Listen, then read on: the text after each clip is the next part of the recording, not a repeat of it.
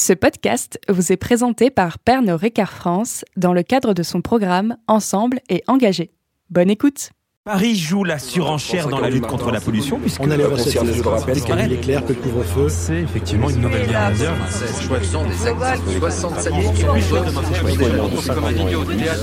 Un club français comment ses assistants en 2024.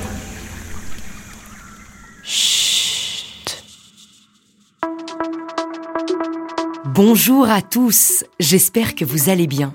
Je vous propose de vous plonger dans le sixième épisode de Chute, et c'est un épisode un peu particulier, puisque j'ai eu envie de réunir quatre personnalités incroyables. Non pas par leur palmarès et leurs exploits que nous comprendrons au fur et à mesure de nos échanges, mais par leur soif de transmettre et de partager un monde auquel ils croient. Le silence, ils l'ont tous expérimenté en profondeur et l'ont fortement questionné. Imaginez, le temps d'une soirée, quatre personnalités réunies autour d'une table, la Terre, l'eau, l'espace et les hommes.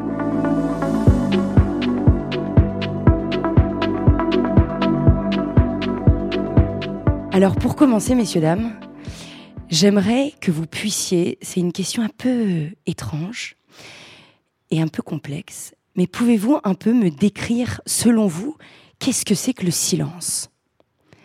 Est-ce que, Étienne, toi qui es euh, le vulgarisateur de la bande, tu pourrais te lancer dans cet exercice? Bonsoir à toutes et à tous. Alors, moi, je ferai un parallèle entre le silence et le vide. Le, vide en physique, ça a été une question importante pendant très longtemps. On a commencé par comprendre que le vide, c'est pas la même chose que le néant. Ce qui oblige à changer la définition du vide dans les dictionnaires. Avant, on disait le vide, c'est ce qui reste quand on a tout enlevé. Sauf que si on enlève tout, ben, il reste plus rien. Donc, si le vide est quelque chose de spécial, il est ce qu'il faut laisser quand on retire tout. Donc, la définition du vide, c'est ce qui reste quand on a tout enlevé, sauf le vide. Et là, ça devient intéressant. Vous l'avez Et- suivi ou pas? Bah oui. Ouais, parfait. Et le silence, c'est un peu la même chose. On peut penser le silence, mais à chaque fois qu'on le pense, il reste dans le silence quelque chose qui l'empêche d'être le silence. Et donc, c'est plutôt quelque chose qui est un passage à, la limite. Même si quand on n'entend plus rien, il y a quand même des sons inaudibles qui sont présents dans l'espace, des fréquences qu'on n'arrive pas à entendre. Et donc, un silence absolu, c'est quelque chose d'impossible à réaliser puisque dans l'univers, il y a des rayonnements comme le fond diffus cosmologique, qu'on ne voit pas, qu'on n'entend pas, mais qui ne sont pas moins présents du seul fait qu'on les entend pas. Donc le silence est un horizon. Je trouve que je m'en suis plutôt bien sorti pour un truc qui est quand même... euh, Un peu complexe. Donc pour toi, le silence n'existe pas et le silence est horizon. Et pour Jean, qu'est-ce que c'est que le silence? Toi qui le côtoies quand même, euh, qu'est-ce que c'est pour toi, Jean, le silence? C'est ça. et donc, est-ce que tu y, arrives Il dans faut ton toujours quotidien? que l'être humain, il, il mette toujours des choses sur les mots pour expliquer des choses. Et comme on l'a entendu tout de suite, en fait, ça n'existe pas. Le vide existe pour moi en termes de technique, puisque nous, on fait des pièces sous vide. Donc, en fait, on enlève artificiellement la pesanteur, ce qui donne une pression euh, d'un kilo au centimètre carré. Et Claudie, ce kilo par centimètre carré, alors qu'est-ce que ça t'évoque, toi? Si on, on- on s'éloigne un peu de la définition d'Étienne et de la définition de Jean, pour toi, le silence, ça évoque quoi, toi qui l'as vraiment vécu? Alors, c'est c'est intéressant que, que tu poses la question comme ça, euh, Marine, et je rebondis un petit peu sur ce que disait euh, Étienne, parce que c'est une question qu'on nous pose, à nous, astronautes. Alors, c'est le silence dans le vide. Alors, dans une station spatiale, on n'est pas dans le vide, hein, on n'est pas... euh, on n'a pas fait disparaître les derniers électrons, hein, on respire, il y a une atmosphère constituée, mais effectivement, à l'extérieur de la station spatiale, c'est le vide. Donc, éventuellement, on pourrait avoir un silence dans le vide. Mais quand on sort en sortie extravéhiculaire, on a un scaphandre avec l'absorption du gaz carbonique, euh, ce qui va vous permettre de débiter de, de l'oxygène. Donc, Dieu merci, il y a des bruits. Et les bruits présents sont les bruits qui vous disent ça fonctionne. Et dans une station spatiale, il y a toujours du bruit. Parfois un peu fort, mais en tout cas, ça veut dire que les machines fonctionnent. Donc c'est rassurant. Et s'il n'y avait pas de bruit, on serait quand même pas bien. Hein Je suppose, Jean-Louis Etienne, avec 40 ans d'expédition et d'exploration, des silences, t'en as côtoyé beaucoup. Et ta définition m'intéresserait. Est-ce que tu pourrais éventuellement nous la confier? J'essaye d'avoir du silence intérieur et donc de l'apaisement. C'est quelque chose dont, on a tous besoin, dont j'ai besoin. Et cette notion de silence intérieur, il y a du bonheur. C'est ce sentiment que toutes les cellules du corps sont heureuses, quoi. Hein. c'est rare. Mais la quête du silence intérieur, ça demande effectivement de, l'apaisement, du travail. Et c'est quelque chose dont j'ai besoin. Vos vies aujourd'hui, quand on vous regarde, on peut se dire, mais comment ils en sont arrivés là? Et votre parcours, il était absolument pas tracé. Je vais encore te laisser la parole, Jean-Louis Etienne, parce que tu n'avais pas prévu de devenir explorateur, tu n'avais pas prévu de devenir médecin. Raconte-nous comment ça a commencé. Alors moi, j'avais pas les notes pour entrer en sixième. Donc j'ai fait le certificat d'études primaires élémentaires.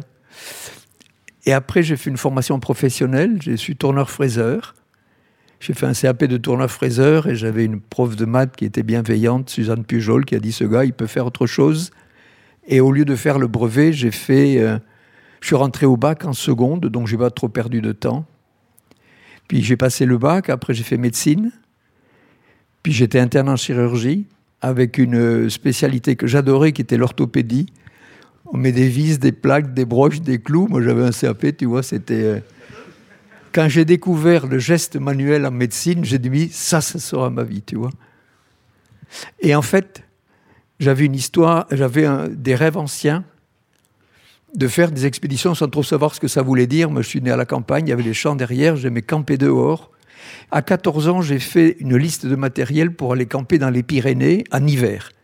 Et donc j'avais fait ça avec que vous ne connaissez pas, ça s'appelait le catalogue de la hutte. C'était un catalogue euh, où on choisissait. il y avait la tente isotherme, je me souviens, je ne savais pas ce que ça voulait dire. mais quand j'analyse ça, j'avais 14 ans, donc aller camper dans les Pyrénées en hiver et tout seul. Voilà, et donc c'est aujourd'hui, je peux analyser, enfin bref. Euh, tout ça. Mais donc cette envie de faire des expéditions est revenue quand j'étais interne. Et comme ça, j'ai proposé mes services de médecin. Donc j'ai fait la course autour du monde avec Eric Tabarly, qui m'a pris avec le père Jaouen, j'ai navigué, etc. Puis après, en Himalaya, peut-être, comme médecin. Et arrivé à 38 ans, je me suis dit, je vais faire mon histoire, mon Cap Horn, mon Everest à moi. Voilà, tu vois. Et donc ça a été le pôle Nord, et qui a été un tournant dans ma vie après. Mais ce qui est intéressant, c'est que ton parcours était loin d'être tracé. Je crois un peu comme toi, Jean. Parce que là, aujourd'hui, tu as ta casquette de navigateur et je pense que tu l'enlèveras pas. Mais avant cela, tu avais des envies qui étaient complètement différentes. Au début, je voulais faire jardinier parce que j'étais euh, j'étais de la campagne et voilà, j'aimais bien la nature, j'aimais bien voilà. Et après, je voulais faire danseur. Donc la danse, c'était quelque chose. Euh, Mais danseuse étoile, non? Bah ouais, j'adorais la danse. Et j'avais commencé. Hein. Tu peux nous montrer quelques pas ou pas là? Non? non, parce que j'ai pas mes comment mes, j'ai pas mes ballerines. Mais voilà. Et puis au fur et à mesure des choses, euh, je suis parti dans la. Bah, j'étais proche de la mer, donc la mer m'a attiré, et non seulement la mer, mais la compétition. Et puis de fur et à mesure, euh, mais j'ai jamais eu de, de programme de, de dire en disant il faut que je fasse ci ou ça. Les choses sont faites euh, au fur et à mesure en fait.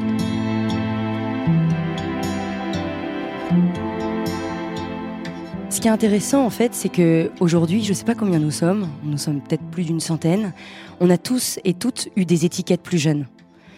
Vous les avez enlevées, vous venez de nous le raconter.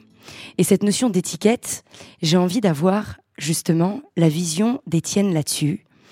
Comment aujourd'hui on peut enlever les étiquettes? On essaie de nous dire qu'il y a des cerveaux littéraires et s'ils ne le sont pas, alors ils sont scientifiques et réciproquement, ce qui est absurde.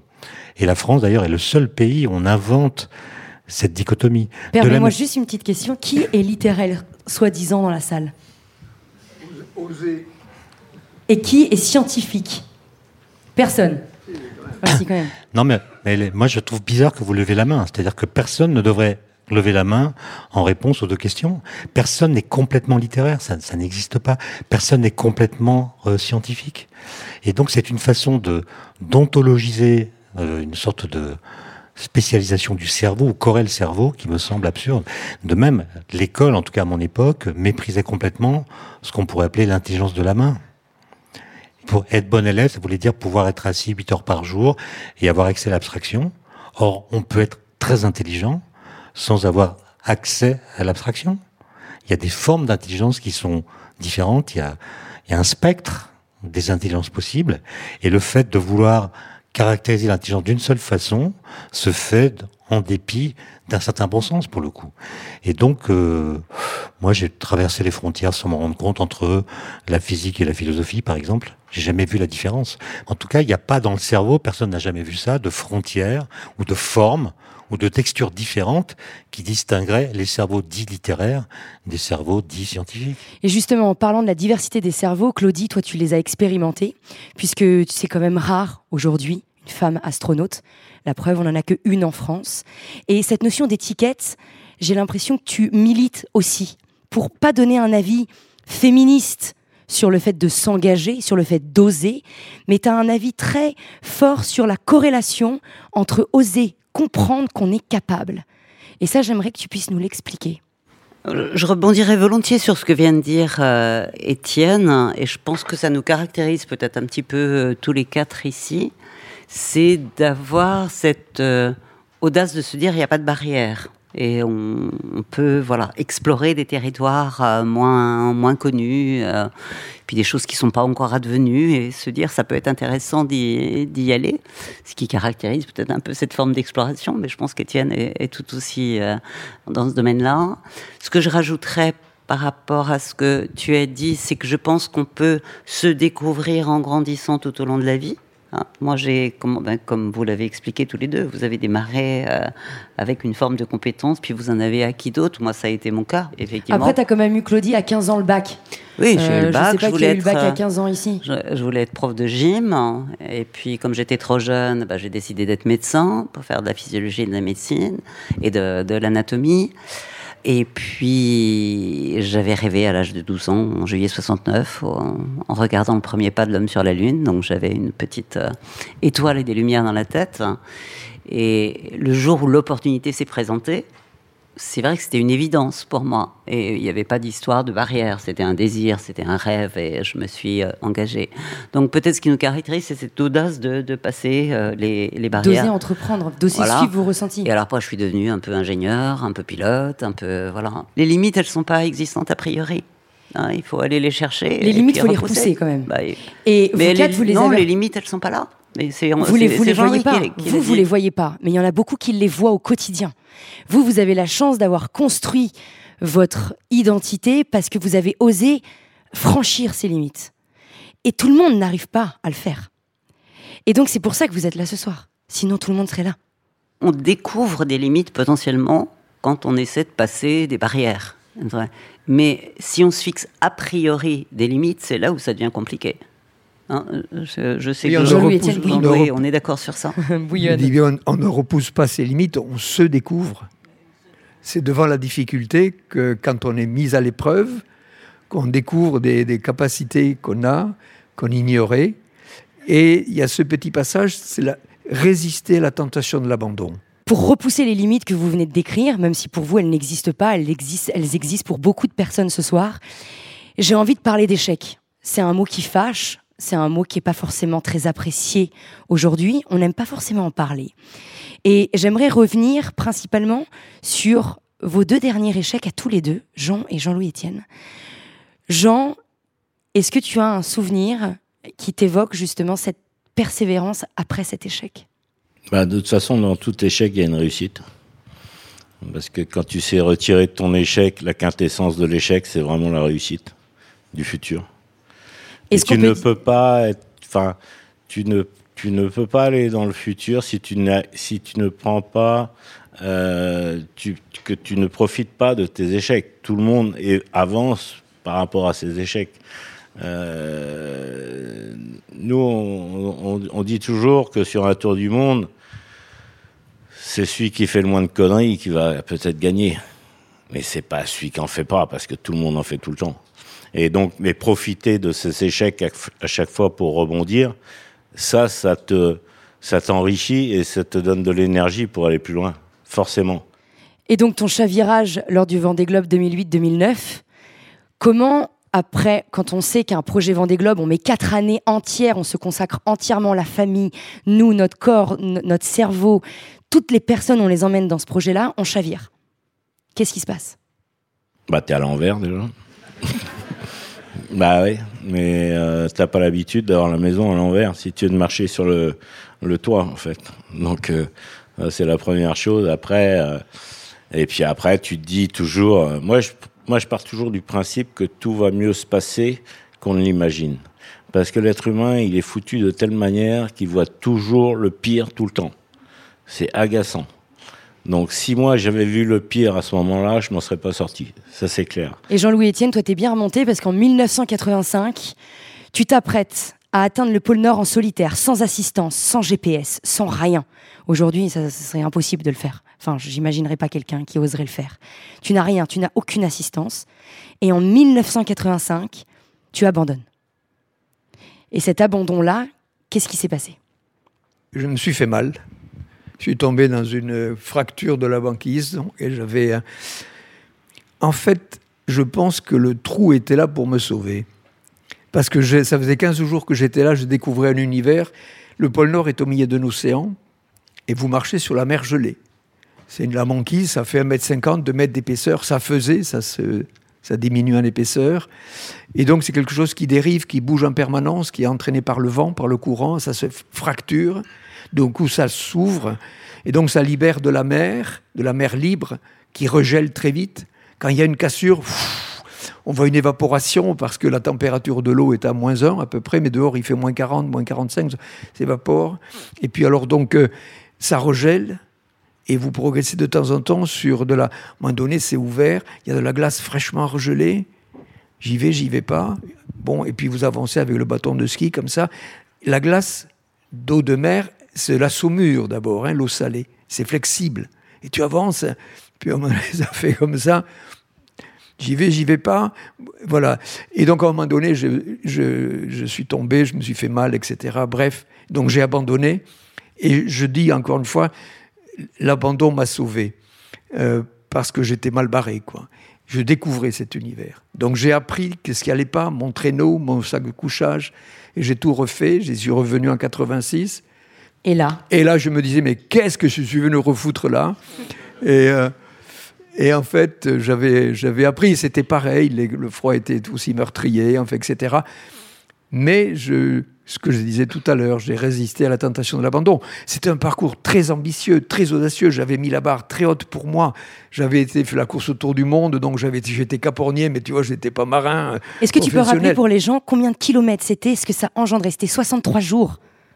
Oui, 63 jours de marche, oui. À moins 50, entre moins 50 et moins 18 degrés. Moins 52 dans la tente. Moins 52 dans la tente. Je, je, je ne crois pas je n'arrive pas à imaginer moi-même là, tu vois, aujourd'hui. Quand il caille un peu, je ne suis pas bien. Et euh, donc j'ai du mal à me projeter avant, tu vois, comment c'est qu'est-ce que je... Voilà, et donc à moins 52, on, on est réveillé par le froid et donc... Euh, je craignais l'hypothermie, mais j'avais déjà été en Himalaya, enfin, j'avais connu des tempêtes, du froid, donc je savais ce que c'était l'hypothermie, on l'apprend en médecine. Et je voyais que j'y arrivais pas et je me disais, putain, si tu pouvais te casser une jambe, tu vois, revenir sur une civière, c'est beaucoup plus glorieux que de, tu reviens. Sur un abandon, quoi. Et tu dis, je me caille, quoi. Tu vois, c'est le mec qui a été au pôle Nord, il se plaint qu'il a froid. Voilà. Et, et, et ça m'a pris du temps en fait, il faut se déshabituer du monde, tu vois, se déshabituer du monde et entrer dans ce qui était ce rêve pur qui était un peu envahi par de l'ambition, etc. Et, là, j'ai commencé à goûter ce que c'était la solitude qu'on a évoquée, des choses comme ça, où je me suis senti faire partie de cet univers. Et justement, il y a une phrase qui synthétise un peu, de manière très simple, ce que tu viens de dire. C'est celle-ci que je vais citer parce qu'elle vient de Jean Le Cam qu'il a, je vais le dire avec humour parce que quand je l'ai vu, c'était à sa conférence de presse au retour de son dernier Vendée Globe. Faut-il connaître le mal pour connaître le bien? Faut-il connaître la haine pour connaître l'amour? Et je vais m'adresser aux passionnés des mots et de la vulgarisation pour pouvoir un peu rebondir sur cette phrase-là. Faut-il connaître le mal pour connaître le bien Faut-il connaître la haine pour connaître l'amour? Qu'en pensez-vous, monsieur Klein? Mais moi, j'aimerais bien avoir des histoires comme euh, Jean-Louis Etienne a raconté, parce que c'est passionnant cette façon de dire. Je pense que tu as connu le mal aussi. Non, bien sûr, mais moi, je parle pas d'échec. en tout cas, le mot qui me vient, c'est plutôt accident. Et il y a des accidents qui sont des points de bifurcation dans une vie qui peuvent l'éclairer. Je vais pas raconter ma vie, mais moi, j'ai des accidents qui m'ont fait découvrir ma véritable vocation. Et je serais passé complètement à côté si les choses avaient tourné euh, comme il faut.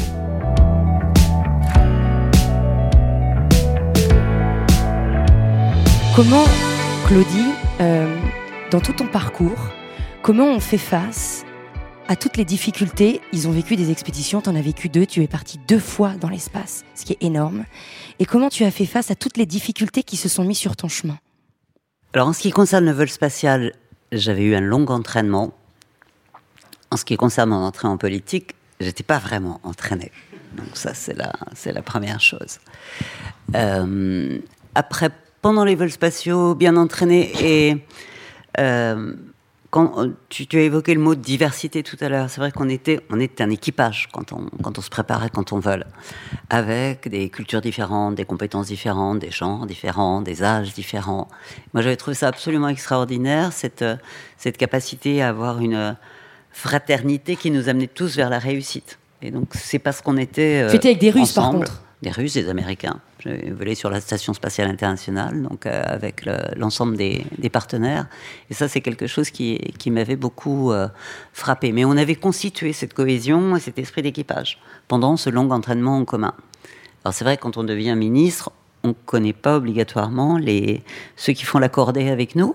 Hein, et puis euh, pas obligatoirement tous les, systèmes de, de sécurité. Moi, j'ai connu un échec qui m'a pas amené au renoncement. J'étais en 2005 la ministre des Affaires européennes et je suis donc la ministre française du non français au référendum sur le traité européen. Alors que j'ai rejoint l'Agence spatiale européenne, que je suis une européenne pratiquante et que j'ai volé avec un scaphandre avec le drapeau français et le drapeau européen. Donc euh, je considère pas que c'est un accident. Enfin, si c'est un accident parce que je n'étais pas coupable mais pas responsable mais euh, c'était un échec par rapport à la, mission que je, que je m'étais fixée. Sur mes 15 ans de carrière d'astronaute, j'ai eu 26 jours de mission. 16 hein. jours la première mission, 10 jours. Donc c'est voilà, donc c'est lourd à, porter, à s'entraîner. Euh, mais entre les missions, on est euh, bien évidemment au service des programmes qui sont en train de se, construire, comme je pense que Jean accompagne la fabrication de nouveaux bateaux et euh, ingénieur d'essai en fait pour améliorer les systèmes.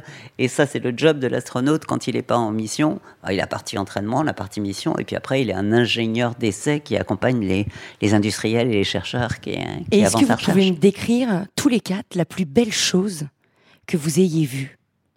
Claudie, à toi l'honneur la plus belle chose que tu aies pu voir dans, dans, dans toute cette aventure, en fait, parce que la vie, c'est une aventure quand même. Oui, alors, dans cette euh, averture de vie d'astronaute. Absolument. Parce que j'ai vu des très belles choses. Ailleurs. Dans mes aventures de vie, euh, en dehors d'être astronaute. Tu nous le diras après. Et Dieu, Dieu merci. Euh, alors, une chose inattendue parce que je l'avais jamais vu avant. Le premier regard par le hublot dans le vaisseau Soyuz, qui est la petite capsule qui est au sommet de la fusée, en 8 minutes 45, on est injecté en orbite, et après, nous, on avait 48 heures de voyage avec le vaisseau Soyuz pour euh, aller s'amarrer à la station. Et premier regard par le hublot, alors que ça y est, on est en microgravité, hein, injecté en orbite, ça veut dire 28 000 km/h la vitesse de satellisation, et on est euh, en microgravité, en train de chuter autour de la Terre. Euh, sans jamais retomber sur la Terre. Sauf au moment où on va freiner euh, quand on voudra rentrer. Mais là, on tombe autour de la Terre. Et je regarde par le hublot avec ce corps léger qui ne pesait plus rien. Et je vois une aurore boréale. J'en avais jamais vu.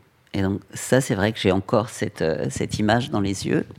Celle de cette. Euh, je l'attendais pas parce que j'en avais jamais vu, je l'avais pas imaginé. J'ai souvent dit que mon rêve, mon, oui, la réalité était plus belle que mon rêve parce qu'on se fait, on a une imagination qu'on nourrit.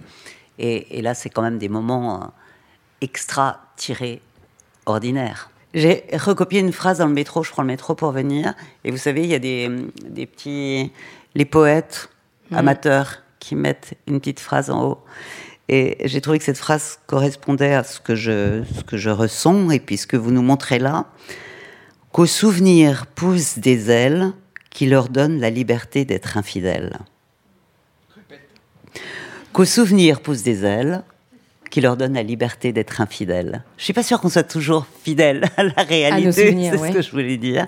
Mais voilà, on a mis des ailes à nos souvenirs et c'est merveilleux de pouvoir les partager. Et là, je laisse peut-être rebondir sur le, le plus est augmenté par le moins. Non, mais Céline, Louis Ferdinand Céline, il disait la même chose, mais d'une autre façon, il disait la mémoire est une putain, mais c'est peut-être pas le- c'est peut-être moins élégant. moins C'était plus joliment dit, Claudie, Mais- quand même. Et, mais- et- Étienne, justement, toi qui as pris le micro, est-ce que tu veux dire quelque chose suite à, Non, je voulais dire simplement qu'il y a différentes sortes de beauté. C'est- c'est- par exemple, la- la- quand on a vu pour la première fois sur des écrans le signal qui annonçait la détection du boson de Higgs en 2012, une particule qui avait été prédite euh, 48 ans auparavant, et qu'on comprend que elle est comme elle a été calculée. Ça produit une émotion incroyable. Je sais pas si c'est beau. En tout cas, les gens qui étaient là, ils pleuraient. Une sorte d'émotion, peut-être liée à la fatigue aussi. Il y a eu des nuits blanches, etc. Mais le, le fait de comprendre qu'on a mis le doigt sur une particule du vide quantique qu'on a pu manifester grâce à des efforts qui ont duré des dizaines d'années, ça produit un sentiment de beauté, quand même, d'harmonie, peut-être de miracle aussi, qu'on a retrouvé au moment de la détection des ondes gravitationnelles en 2016. Mais moi, je voulais commenter ce que ce qu'a dit Jean Le Cam, à savoir que c'est un plus qui est augmenté par le moins. Euh, cet été, avec un copain qui s'appelle François Damilano, on a fait la grande traversée des Grandes Jorasses. C'est un peu trop dur pour moi, j'ai eu peur tout le temps, mais vraiment, vraiment peur. Et là, j'ai imaginé le pire tout le temps. Ça a duré trois jours, mais après un bivouac au petit matin, j'ai ouvert un œil, j'avais très peur de la journée qui nous attendait, parce que les conditions étaient vraiment mauvaises. On a vu les diables, comme on dit à Chamonix, hein, c'est-à-dire euh, chute de pierre, euh, orage. Et j'ai vu au petit matin l'ombre des grandes Jorasses projetées sur le massif du Mont Blanc. Et c'était une beauté absolument incroyable. Et je pense qu'elle était augmentée très notablement par le fait que j'avais très peur. Par ton imaginaire. Donc, donc la, la peur qui normalement aurait dû me, me rendre indifférent à- au spectacle, aurait dû m'enfermer en moi-même. Là, au contraire, ça a décuplé le sentiment de beauté, euh, un peu atténué par la suite par le fait que j'ai vu que l'aiguille verte avait perdu le couloir, le couloir Wimper. Alors là, tu es en train de me perdre, Étienne. Non, mais dans l'aiguille verte, vous connaissez Oui, la plus, le plus beau sommet du massif du Mont Blanc, bien sûr. auquel on Que tu es, accède. où tu es allé aussi en plusieurs reprises. Oui, il y, y a un couloir qui s'appelle le couloir Wimper, Ouais. Qui fait 1200 mètres d'eau, un couloir de glace sublime. Eh bien, il a disparu. À cause du réchauffement. Voilà. Et là, euh, on se dit, mais qu'est-ce qui se passe? Eh bien, justement, c'était le dernier thème. Tu as fait une transition, c'était parfait, euh, Étienne. Pour parler de cette fameuse société, on a parlé de vous, on a parlé de vos expéditions, on a parlé de votre vision du monde. Évidemment, on aimerait vous entendre des heures, mais on va devoir bientôt terminer. Et j'aimerais parler de cette société. Vous êtes à la pointe de la technologie, à la fois dans ton prochain projet, Jean-Louis Étienne, Polarpod, dont tu vas nous parler, à la fois toi dans ton monde de la course au large avec ces budgets monstrueux par rapport à ces skippers de course au large, foil, dériveurs et puis, puis j'en passe. Claudie Nieré, toi tu as, qui as vagabondé dans l'espace, je pense qu'en termes de, de technologie, tu es à la pointe. Et puis c'est le monde de demain aussi. Et Étienne, je pense que cette technologie, cette notion du progrès, tu as une belle anagramme par rapport à ça. Est-ce que tu pourrais me la citer? Bah, c'est très simple. L'anagramme, ça veut dire on change la position des lettres pour voir si ça fait pas des nouveaux mots. Et ben, l'idée de progrès a pour anagramme euh, le degré d'espoir. Et donc, si on parle de degré d'espoir, est-ce que vous pouvez me donner votre vision par rapport à la société dans laquelle on est en train d'avancer, dans laquelle on est en train de grandir? Ok, il y a le progrès, ok, il y a cette technologie avec laquelle on va devoir cohabiter, mais qu'est-ce que vous en pensez et comment on peut la canaliser? Je vous laisse. Libre à vous de prendre le micro. Jean-Louis, allez. Il va falloir sortir de la civilisation carbone. Celle qui nous a sur la. Moi, je suis un boomer, vous l'avez compris. Euh, on s'est- gavé, mais on a inventé beaucoup de choses qui sont là, qui sont utiles et qui vont se prolonger. Il faut faire pareil sans la civilisation carbone, voyez. Mais euh, ça va demander beaucoup d'intelligence, de fraîcheur. Donc, effectivement, la jeunesse est en colère, elle a raison. Mais la jeunesse, c'est elle qui va accomplir la transition. Et euh, parce que parce que ça va être complexe ce qui nous attend. Je ne vais pas entrer dans les chiffres, mais par exemple, l'énergie euh, qui satisfait les besoins en France, 48% du nucléaire, 14% les renouvelables et 46% les fossiles. Pétrole, eh ben, ces 46%, il va falloir les remplacer par autre chose qui n'est pas carboné. Mais ça, nos cerveaux vont nous le permettre, selon toi, alors mais, mais bien sûr, mais il va falloir le trouver. Bien sûr, il y a la sobriété, il y a tout ce qu'on veut, il faut faire attention. Mais euh, il y a, c'est une vraie métamorphose, c'est un, c'est une renaissance. Pour avoir une fille de 24 ans, je sais à quel point la, la, génération d'aujourd'hui peut être inventive, intelligente et avoir une, une puissance d'action pour peut-être aller vers une métamorphose. Je dirais simplement qu'il ne faut pas renoncer à ses rêves, renoncer à rêver. Et c'est un, un, peu ce qui nous rejoint aussi en tant qu'exploiteur, aventurier. On a quelque part des rêves et on a envie. Continuer de rêver malgré tout ce qu'on nous dit. L'espoir est aussi dans ce qui est non advenu, ce qui n'est pas encore là, à explorer. Là, il y a de l'espoir. Il me semble qu'il y a une grande différence entre les jeunes et les vieux que nous sommes. C'est pas simplement l'âge. C'est que nous, on a été, et je parle pour nous quatre, on a été adolescents dans les années 70, 80, 60 peut-être du siècle précédent.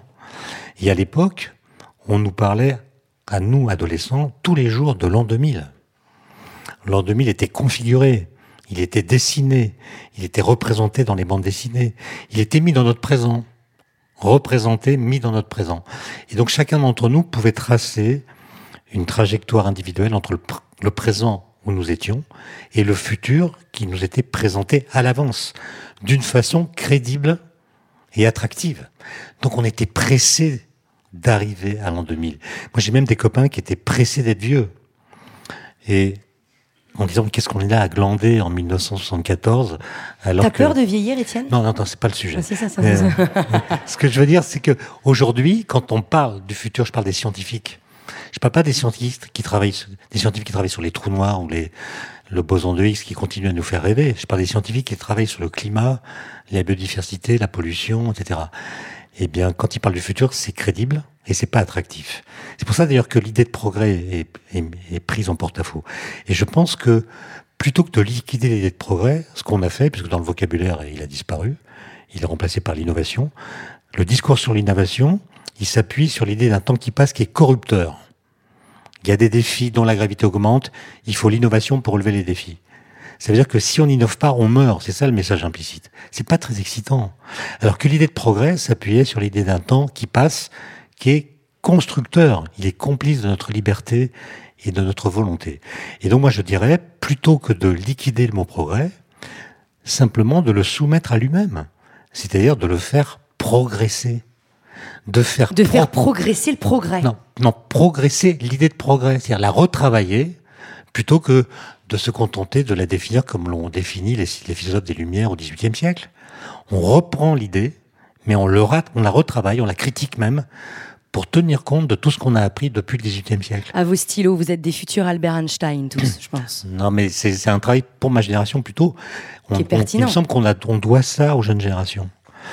Au lieu de, de sinon, comme la nature et le futur aussi a, horreur du vide, eh c'est la, la, catastrophe qui vient coloniser les imaginaires et qui, en effet, j'ai les mêmes étudiants que, que Claudie, en tout cas, on les connaît.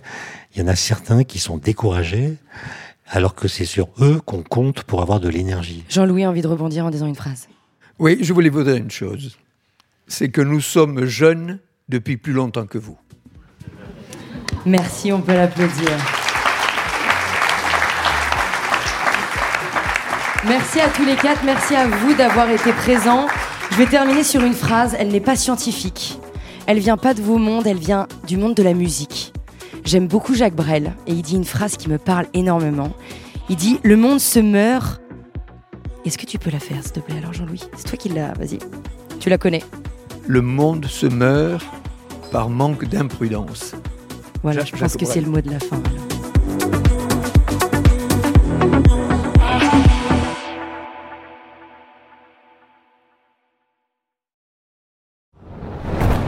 On peut faire tellement plus peut-être sauver ce monde. So Good Radio. 10 minutes, pour sauver, le monde. minutes pour sauver le monde. La quotidienne info de So Good Radio. Salut, je m'appelle Diane Poitot. Et moi, c'est Romain Salas. Accordez-nous 10 minutes et on vous donne de quoi sauver le monde. La quotidienne info de So Good Radio qui vous veut du bien. Un tour du monde de l'actualité. De Kuala Lumpur à Saint-Etienne jusqu'à l'Antarctique. Des tortues étoilées enfin protégées aux résidences d'artistes en hôpital psychiatrique. En passant par la défense des personnes transgenres au Minnesota. Bref, on parle de tout. Des infos les plus positives du jour, de celles et ceux qui essaient de rendre notre monde un peu moins pire. Ça s'appelle 10 minutes pour sauver le monde. Retrouvez-nous sur toutes vos plateformes d'écoute préférées. Vous allez voir, ça met la pêche. La super pêche. 10 minutes, 10 minutes pour sauver le monde. So Good Radio. So good